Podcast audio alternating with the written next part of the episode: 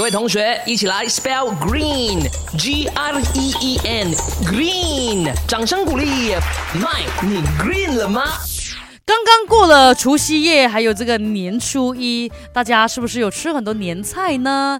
那是不是有出现这个吃不完，然后剩很多菜的状况呢？对了，所以今天就想问看大家，如果就有剩很多菜的话，你应该怎么处理它呢？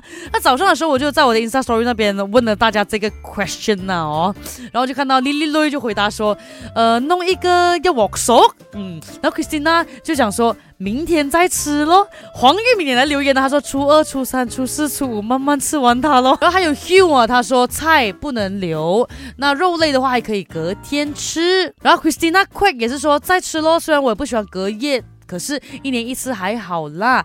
然后呢，其他的哈，多数啦，我看到的都是讲做成这个菜脚。就是煮芥菜啊！你问我，你讲全部含不能放在一个锅里面这样子煮啦，真的只有拿来做成菜脚嘞，我可以接受到不了。如果你讲哦什么要锅熟啊，然后弄成火锅啊，我真的觉得很奇怪，因为它没有其他的味道盖掉它，它就是很多不同的汁哦掺杂在一起，然后这样子煮，哟，不能啊，太给力了。那我看了一下资料呢，就有讲说，如果是汤水的话。有汁的那种呢，嗯，基本上可能你不要隔夜太久了。你翻热的话，你最多翻热一次两次就好了，要不然细菌是很容易进去的。OK，然后你也很难再呃做出一些什么变化的，就在料理上面呐。那如果是炸的食物，像炸肉啊、炸鱼啊，你就可以放进冰箱，然后隔天你再拿出来的时候，其实你在翻炸是真的很不好吃的了。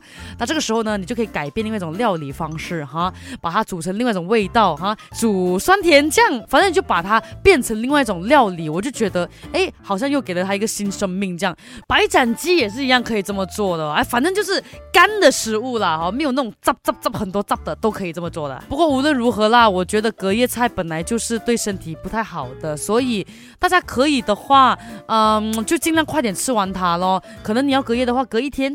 一天就好，两天最准最准了。那我一个礼拜啊，一个礼拜多的不要再吃了，真的。我觉得细菌已经很开心的躺在上面了哈。